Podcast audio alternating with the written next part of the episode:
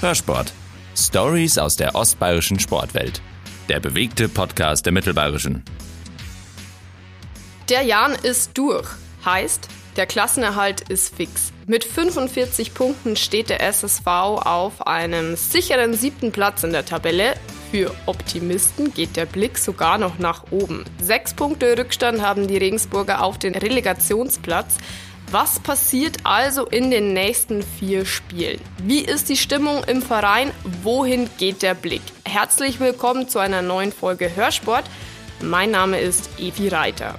Und ich habe einen Mann gegenüber von mir, der kann mir vielleicht nicht alle Fragen beantworten. Er ist aber derjenige, der mir die meisten Fragen beantworten kann, wenn es um den Jan geht. Freut mich, dass er sich heute Zeit genommen hat. Herzlich willkommen, Geschäftsführer Profifußball Christian Keller. Hallo. Herr Keller, sind Sie ein Optimist? Definitiv. Also bei mir ist das Glas immer halb voll. Und es gibt auch so einen Spruch, den ich sehr, sehr gut finde. Es gibt keine Alternative zum Optimismus. Deshalb bin ich ein Optimist. Blickt der Optimist Christian Keller also nach oben in der Tabelle auf den Relegationsplatz? Das tut er nicht, weil der Optimist auch ein Realist ist. Und jetzt sind noch vier Spiele übrig. Wir haben noch sechs Punkte hätten wir Rückstand, das ist auch bei vier Spielen schon sehr, sehr viel und man muss ja auch so eine Saison immer in Gänze sehen. Und da denke ich, unsere Leistungen, die entsprechen aktuell unserem Tabellenplatz. Nichtsdestotrotz möchten wir, wenn möglich, natürlich in den letzten Spielen noch so viele Punkte wie möglich holen. Wollen auf jeden Fall die 48 Punkte überschreiten, die wir letztes Jahr hatten am Ende der Saison. Und wenn wir das schaffen würden, vielleicht sogar nachher eine 5 vor unserer Punktezahl steht, dann denke ich mal, wäre es wieder eine ganz, ganz tolle Saison für uns gewesen. Ich habe es gerade schon angekündigt, der Klassenerhalt ist fix. Ähm, das muss doch ein unglaublich entspannendes Gefühl jetzt sein, oder stehen Sie immer noch unter Strom? Also ich muss zugeben, ich kann mir die Spiele jetzt etwas entspannter anschauen, als ich sie mir normalerweise anschaue, weil ich da tatsächlich sehr, sehr angespannt bin. Im Normalfall ist es natürlich schön, wenn wir wissen, dass wir unser großes äh, Saisonziel, die Klasse wieder zu halten, schon geschafft haben. Andererseits äh, gilt natürlich auch immer der Spruch, vor dem Spiel ist nach dem Spiel andersrum, nach dem Spiel ist vor dem Spiel. das heißt, wir planen ja jetzt schon äh, wieder die neue Saison und da gilt es jetzt viele wichtige und zentrale Entscheidungen zu treffen, um dann natürlich auch wieder in die neue Saison starten zu können und da im Idealfall die aktuelle Leistung wieder zu bestätigen. Und das wird wieder ein Riesen, eine Riesenaufgabe. Da müssen wir jetzt schon dran arbeiten. Zum Zweiten treibt uns natürlich auch unser eigener Anspruch durch die letzten vier Spiele. Wir wollen die so gut wie möglich absolvieren für unsere Fans, für unsere Sponsoren, aber natürlich auch für uns äh, als Club und als Team. Da würde ich gleich gerne einhaken. Ähm, die Saison ist ja noch nicht vorbei, es sind noch vier Spieltage. Wo liegt der Fokus jetzt? Schon auf der kommenden Saison oder noch auf der laufenden? Also in der täglichen Arbeit der Mannschaft natürlich komplett auf der laufenden Saison noch, um in diesen vier Spielen, wie gesagt, so viele Punkte wie möglich zu holen. Zwölf sind zu verteilen. Im Idealfall holen wir die zwölf. Das wäre aber der absolute Best Case und der ist sicherlich nicht realistisch, aber wir wollen so viele, wie es eben geht. Das heißt, Schritt für Schritt wieder auf jedes einzelne Spiel schauen. Jetzt am Wochenende St. Pauli und im Idealfall versuchen in St. Pauli drei Punkte mitzunehmen was möglich ist, was aber eine schwere Aufgabe wird. Im Hintergrund müssen wir natürlich auch schon auf die neue Saison schauen und entsprechend die Planung vorantreiben. Das ist dann ja einfach an mein Job. Sie haben ja jetzt schon äh, Vorsprung auf diverse Dinge in der nächsten Saison, also diese diversen Dinge vorzubereiten. Welchen Vorteil hat dieser frühe Klassenerhalt äh, in Bezug auf Organisation und Planung? Das ist definitiv in allen Bereichen ein großer Vorteil. Wenn wir beim Sport anfangen, können wir natürlich, wenn wir jetzt mit potenziellen neuen Spielern reden, natürlich gesichert sagen, wir spielen nächstes Jahr zweite Bundesliga und müssen nicht sagen, oh, wir müssen noch ein bisschen warten, steht vielleicht jetzt Mitte Mai fest, wo wir nächstes Jahr spielen. Das heißt, da haben wir jetzt schon einen kleinen zeitlichen Vorsprung gegenüber dem einen oder anderen Konkurrenten, der vielleicht mit uns um die gleichen Spieler buhlt, der aber noch nicht sicher sagen kann, in welcher Liga er nächstes Jahr spielt. Andererseits ist natürlich aber auch für die Vermarktung ein großer Vorteil, wenn es jetzt wieder darum geht, auslaufende Sponsorenverträge zu verlängern, neue Partner zu gewinnen da natürlich sicher zu wissen, in welcher Liga man spielt. Also es bringt unglaublich viele Vorteile, recht früh Planungssicherheit zu haben. Ist es jetzt aktuell der absolut richtige Zeitpunkt, sich um neue Spieler umzuschauen? Ist es so am Ende der Saison eigentlich die heiße Phase? Also die heiße Phase, wo dann jetzt wieder Spieler verpflichtet werden, die beginnt jetzt dann. Das ist immer so ab Anfang Mai geht es dann los wo dann wirklich auch Entscheidungen getroffen werden. Man bereitet sowas aber natürlich eigentlich das ganze Jahr über vor. Also wenn die Saison im Ende Juli, Anfang August losgeht, dann geht natürlich auch unser Scouting wieder los und dann sind wir in unseren Scouting-Ligen, primär in den Regionalligen und in der dritten Liga unterwegs, schauen uns da die Spiele an, versuchen die Spieler, die zu uns passen könnten, herauszufiltern und bereiten dann natürlich eine Verpflichtung wirklich über ein Jahr hinweg vor. Das muss auch nicht zwingend heißen, wenn wir einen Spieler dann im Mai unter Vertrag nehmen, dass wir mit dem im Mai zum ersten Mal gesprochen haben. Ganz im Gegenteil. Das kann sein, da hat ein erstes Gespräch vielleicht auch schon mal im alten Jahr noch stattgefunden oder zu Beginn des neuen Jahres. Da ist jeder Einzelfall dann einfach anders. Aber grundsätzlich begleitet einem dieses Thema Kaderplanung schon die komplette Saison über. Das heißt, Sie orientieren sich bei Neuverpflichtungen, habe ich das richtig verstanden, eher in Richtung äh, Regionalliga und Dritte Liga. Ja, also da bleiben wir unserem Vorgehen treu dass wir immer eigentlich, oder sagen wir, größtenteils, immer ist vielleicht äh, zu ausschließlich, aber größtenteils Spieler aus unteren Ligen verpflichten, weil da wir natürlich auch die entsprechenden wirtschaftlichen Möglichkeiten haben, um an diese Spieler hinzukommen. Wenn wir jetzt Spieler aus der zweiten Liga verpflichten möchten, dann ist es so, dass die sich oftmals schon in einer anderen wirtschaftlichen Dimension bewegen als das, was wir leisten können und auch das, was wir leisten wollen. Weil wir da einfach in der Gesamtentwicklung des Clubs noch nicht so weit sind. Andererseits sind wir aber sicherlich mit dieser Herangehensweise potenzialträchtige Spieler mit ja, noch Entwicklungsvermögen zu verpflichten in den vergangenen Jahren ganz gut gefahren. Wenn man jetzt nur mal zum Beispiel einen Sargis Adamian nimmt, den hat vor zwei Jahren kein Mensch gekannt. Steinbach haben auch wahrscheinlich nur die wenigsten gekannt, wo er davor gespielt hat. Und jetzt ist er mittlerweile ein etablierter und sehr, sehr guter Zweitligaspieler. Und da könnte ich jetzt ja x Beispiele nennen aus unserem Kader, wo einfach die Spieler sich hier weiterentwickelt haben. Voraussetzung für dieses Weiterentwickeln war aber, dass sie dieses Potenzial schon in sich getragen haben. Das haben wir nicht wir geschaffen, das hatte der Spieler schon. Wir haben entsprechend immer nur geholfen, dass das Potenzial halt rauskommt. Und das wird auch für die Zukunft unser Weg sein, weil wir einfach mit den ganz Großen in der zweiten Liga wirtschaftlich nicht mithalten können. Aktuell ähm, beträgt der Marktwert von Sages Adamien 1,5 Millionen. Sie sprechen auch andere Spieler an, zum Beispiel wahrscheinlich Jan George, Andy Geipel, Bene Saller, die sind alle so bei 800.000, haben sich hier ja auch super entwickelt. Ähm, wie schwer ist es dann als Jan, diese Spieler zu halten? Also ich glaube, dass grundsätzlich alle Spieler wissen, was sie an uns haben, weil es wurde gerade angesprochen, viele haben sich hier auf dieses Niveau entwickelt, auf dem sie jetzt spielen. Viele haben ja mit uns auch den Weg aus der Regionalliga bis jetzt in, in die zweite Bundesliga mitbestritten ähm, und wissen schon, dass natürlich auch der Jan und das Umfeld, was wir bieten können und wie wir täglich arbeiten, wie wir miteinander umgehen, dass das einen Beitrag geleistet hat, dass diese persönliche Entwicklung bei den einzelnen Spielern stattfinden konnte. Deshalb glaube ich, schmeißt es auch keiner so leicht weg. Andererseits ist es natürlich so, dass die Spieler nur eine begrenzte Karrierezeit haben und wenn da dann wirklich ein Angebot kommt, wo sie sich sportlich und auch wirtschaftlich massiv verbessern können, dann muss man natürlich auch ein Verständnis dafür haben, dass sich die Spieler damit auseinandersetzen. Und so ist auch unser Verständnis im Innenverhältnis, dass wir sagen, wenn was kommt, dann lass uns einfach drüber reden, Vertrag hin oder her.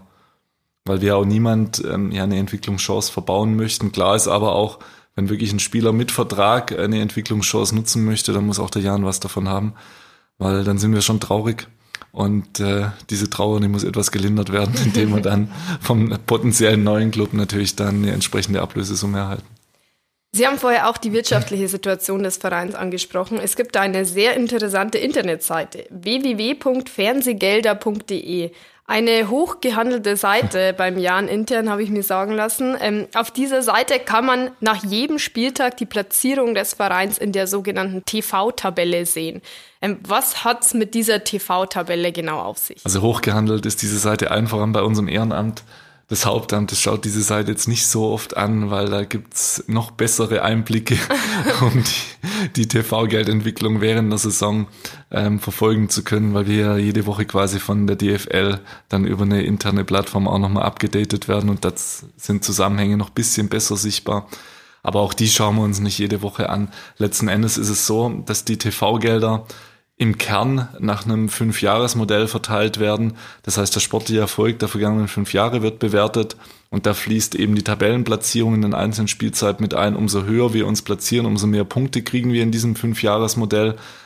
Und umso mehr Punkte wir insgesamt im Fünfjahresmodell haben, umso mehr andere Clubs lassen wir im Idealfall hinter uns und umso mehr Geld bekommen wir dann. Das ist schon sehr, sehr wichtig, weil wir da natürlich über ganz, ganz viel Geld reden. Die Spanne der TV-Geldverteilung, die reicht in der laufenden Spielzeit von 8 Millionen, was der Club kriegt, der die wenigsten TV-Gelder bekommt, bis hin zu knapp 25 Millionen, was der Club äh, hat, der eben ganz oben in diesem Ranking steht. Und da sieht man schon, dass da richtig Musik drin ist und dass natürlich dann jeder Platz, den man nach vorne rückt, dann auch bares Geld bedeutet. Auch das ist ein Grund, warum wir sicherlich nicht sagen können, wir lassen die letzten vier Spiele jetzt austrudeln. Wir wollen in der Tabelle so gut wie möglich sein auch wegen dieser TV-Verteilung, die dann ja wieder für die nächste Saison eine Auswirkung hat. Aber, und das ist mir ganz wichtig, allen voran, das habe ich vorher schon gesagt, wegen unserem eigenen Anspruch. Weil wir einfach uns selbst zeigen müssen, dass wir kein einziges Spiel herschenken und natürlich auch unseren Fans, unseren Sponsoren, den Medien und allen, die uns hier am Standort unterstützen, auch das schuldig sind, dass wir in jedem Spiel ähm, unserer Grunddevise treu bleiben und unser, unser Bestes in die Waagschale werfen. Bleiben wir bei der wirtschaftlichen Situation. Äh, wie rentabel war denn dieses zweite Jahr, zweite Liga? Kann man das irgendwie an Zahlen wahrscheinlich jetzt pauschal nicht festmachen, aber vielleicht Doch, im das kann ich, das kann ich sagen. Das ist ja so, wir halten uns ja immer so ein bisschen zurück, was Zahlen anbelangt, aber wir sagen ja dann doch immer, ähm, auf welche gesamtwirtschaftliche Leistungsfähigkeit wir so einpendeln. Und da waren wir in der letzten Spielzeit, hat man einen Gesamtumsatz am Jahresende von 16,8 Millionen generiert, also in 17, 18. Jetzt in 18, 19 sind noch paar Entscheidungen offen und ja, ein paar Erlösströme auch, aber ich gehe davon aus, dass wir die 19 Millionen Marke überschreiten werden. Das heißt, wir hätten uns dann im Vergleich zur letzten Saison wieder massiv äh, verbessert, wissen aber auch, dass der Durchschnitt äh, an Umsatz in der zweiten Bundesliga bei über 30 Millionen liegt und dass vergleichbare Clubs wie Heidenheim, Fürth, die ich jetzt mal vom Standard in der gleichen Liga wie uns sehen würde, dass die bei ihrem wirtschaftlichen Leistungsvermögen so zwischen 25 und 27 Millionen Umsatz liegt. Das heißt, es ist für uns noch ein weiter Weg, um da wirklich aufzuschließen aus wirtschaftlicher Sicht um dann auch wieder, und das ist ja immer daran gekoppelt, sagen zu können, wir haben jetzt die sportliche Leist Wahrscheinlichkeit auch erhöht, in der Liga zu bleiben, weil die ist halt nun mal an die wirtschaftliche Leistungsfähigkeit ein Stück weit gekoppelt. Aber Gott sei Dank ja auch nicht nur, sonst hätte man es zweimal nicht schaffen dürfen, dass wir drin bleiben, weil wirtschaftlich stand man zweimal auf dem Abstiegsplatz.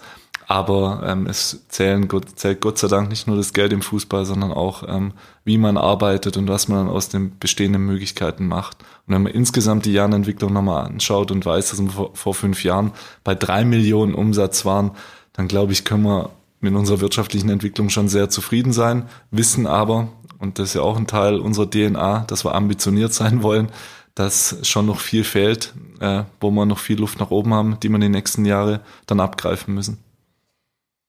Somit ist es ja auch kein Geheimnis, dass der Jan in der nächsten Spielzeit mehr Spielraum ähm, in Bezug auf den Etat hat.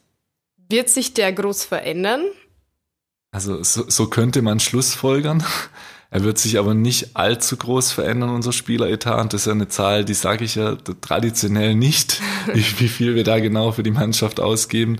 Es wird sich aber nicht gravierend zur laufenden Saison unterscheiden, weil natürlich für uns im, wir haben Entwicklung angesprochen, das ist ja nicht nur sportliche Entwicklung, wir müssen das Umfeld auch entwickeln. Das heißt, bei uns einfach an die Infrastruktur nach vorne treiben, müssen unser Trainingsgelände massiv weiterentwickeln, was wir jetzt schon die vergangenen Jahre gemacht haben. Aber da gibt's noch viele neue Schritte. Also uns schwebt schon vor, dass wir irgendwann für unsere Profimannschaft ein neues Funktionsgebäude bauen können. Und da brauchen wir natürlich entsprechende Gelder, um diese Investitionen dann auch finanzieren zu können. Und da arbeiten wir hin, dass wir diese Gelder Stück für Stück zusammenbekommen, um dann irgendwann den Spatenstich äh, setzen zu können. Der Kalender von Christian Keller hört sich prall gefüllt an. Wie sieht so eine typische Woche von Ihnen aus? Die sieht eigentlich immer anders aus. Also da sind schon mal jede Menge Internettermine drin. Ich muss natürlich mit meinen Abteilungsleitern da habe ich ja wirklich äh, ganz hervorragende Abteilungsleiter, die die einzelnen Bereiche bei uns relativ autark managen. Mit denen muss ich mich jede Woche abstimmen, um dann ja das auch ein Stück weit mitzusteuern, um Richtungsvorgaben zu machen, um dann auch wieder Feedback äh, zu bekommen. Das frisst schon mal sicherlich einen Tag in der Woche, um da einfach intern ja zu steuern. Dann in der aktuellen Phase spiel, machen natürlich die Spielergespräche mit potenziellen neuen Spielern, aber auch mit Bestandsspielern. Unsere Leihspieler zum Beispiel, wo es ja darum geht, vielleicht den einen oder anderen zu halten, machen da auch viel aus. Thema Infrastrukturentwicklung habe ich angesprochen. Auch da muss sich ja jemand drum kümmern. Und da ist halt bei manchen Terminen erforderlich, dass dann der Chef auch mal selber hingeht. Dann funktionieren manche Sachen besser. Dann haben wir jetzt Vermarktungsthemen im Moment bei den großen Sponsoring-Terminen, da gehe ich ja immer selber mit weil es dann sich da so gehört und weil es auch wichtig ist, um dann zu einem Ergebnis zu kommen. Und so ist die Woche dann relativ schnell voll. Dann gibt's immer noch einen Spieltag. Also eigentliches Highlight der Woche, da muss ich auch dabei sein, darf ich dabei sein, sodass das alles ähm, sich immer recht schnell füllt und ich, ich mich am Ende der Woche eigentlich immer frage, was habe ich jetzt so gemacht in der Woche, weil sie ist schon wieder vorbei. Und auf meiner To-Do-Liste steht noch viel mehr drauf. Ja. Zwei Nachfragen. Erstens, leben Sie auch außerhalb vom SSV? Das frage ich mich ab und zu auch. Also ich kann sagen, dass Ostern war sehr schön im Büro. Okay. Also, naja, aber das muss ich schon mal verbessern. Aber jetzt ist halt wirklich, wurde angesprochen, heiße Phase. Mhm. Das, was wir jetzt nicht richtig machen, das wird uns nachher ein Jahr lang keinen Spaß machen. Deshalb gilt es einfach jetzt mit vollem Fokus die nächsten zwei, drei Monate die Entscheidungen im sportlichen, also im außersportlichen Bereich zu treffen, die uns dann hoffentlich wieder ein Jahr lang hier allen in Regensburg Spaß machen, wenn wir Fußball schauen. Ne? Und zweite Nachfrage, Sie sprechen die Leihspieler an. Mhm. Ähm, Gibt es da schon Entwicklungen, ähm, wen man vielleicht auch halten kann? Also es gibt jetzt keine Entwicklung, dass ich konkrete Ergebnisse verkünden könnte. Es ist natürlich so, dass wir jedem Leihspieler gesagt haben, grundsätzlich würden wir dich gern halten. Das ist in jedem Einzelfall dann natürlich anders geartet, wie da die Potenziale stehen oder die Chancen stehen, weil letztendlich entscheidet der abgebende Club primär, aber dann natürlich auch der Spieler, weil der sich auch positionieren muss, wo möchte er nächstes Jahr spielen.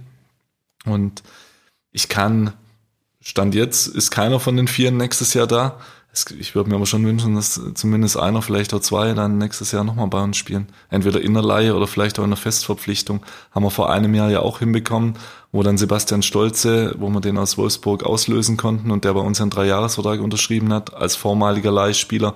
Und bei André Weiß haben wir es ja genauso gemacht. Und Eska Sörensen, da wurde die Leihe nochmal verlängert.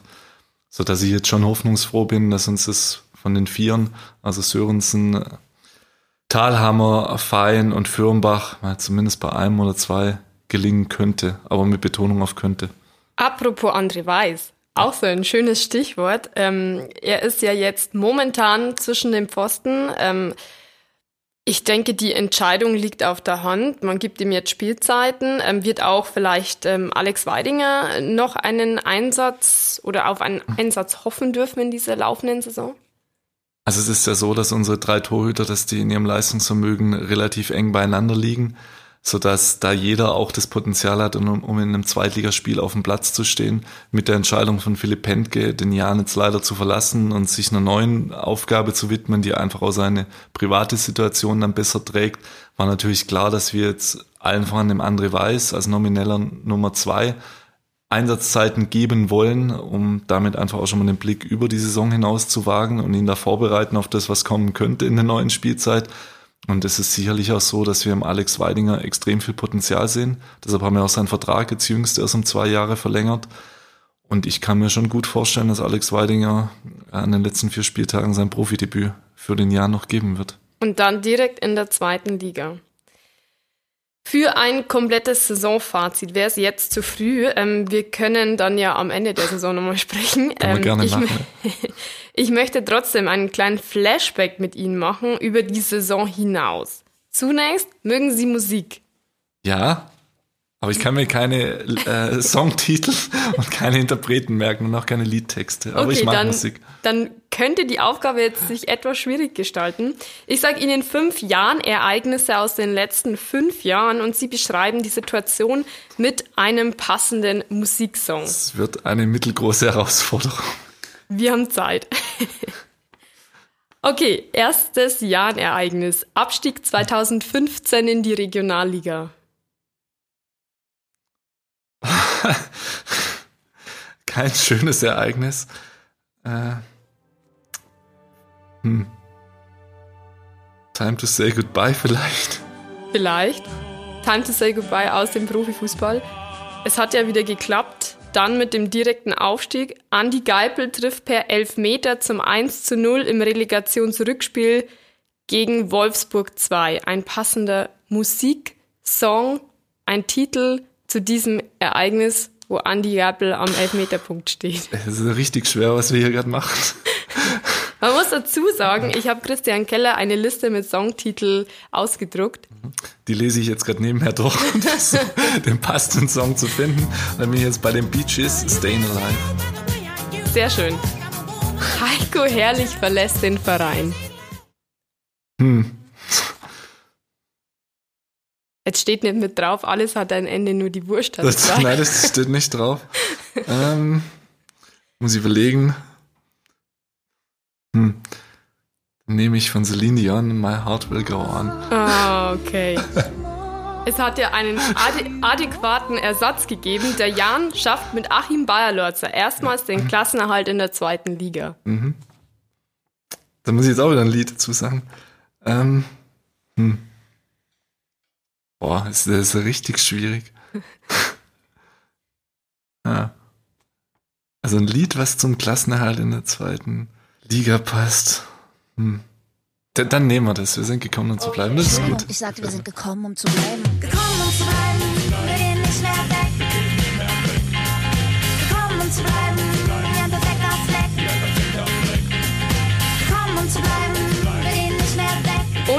letztes Ereignis, der SSV hat 3000 Mitglieder. You're, you're the one that I want. John Okay.